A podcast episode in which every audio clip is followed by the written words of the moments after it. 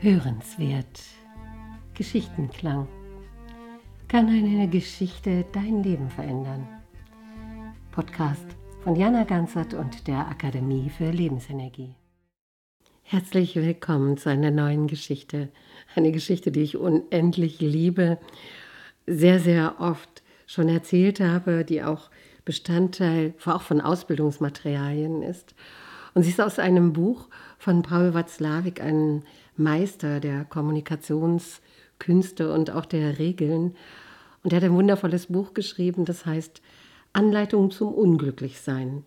Und genau das ist jetzt eine aus meiner Sicht grandios formulierten und geschilderten Geschichte. Lassen Sie sich überraschen oder wahrscheinlich werden Sie sie auch schon mal gehört haben.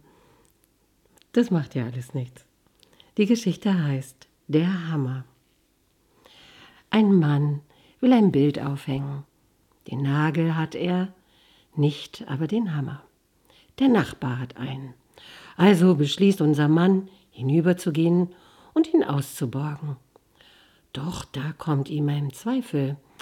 Also was, wenn der Nachbar mir den Hammer nicht leihen will? Gestern schon grüßte er mich nur so flüchtig. Ah, vielleicht war er in Eile. Vielleicht hat er aber die Eile nur vorgeschützt und er hat das gegen mich. Aber was? Hm, ich habe ihm nichts getan. Also, der bildet sich da ja aber was ein. Also, wenn jemand von mir ein Werkzeug borgen wollte, ich gäbe es ihm sofort. Und warum er nicht? Also, wie kann man einem Mitmenschen einen so einfachen Gefallen abschlagen? Leute wie dieser Kerl vergiften einem einfach das Leben. Und dann bildet er sich noch ein, ich sei auf ihn angewiesen, bloß weil er einen Hammer hat. Jetzt reicht's mir aber wirklich.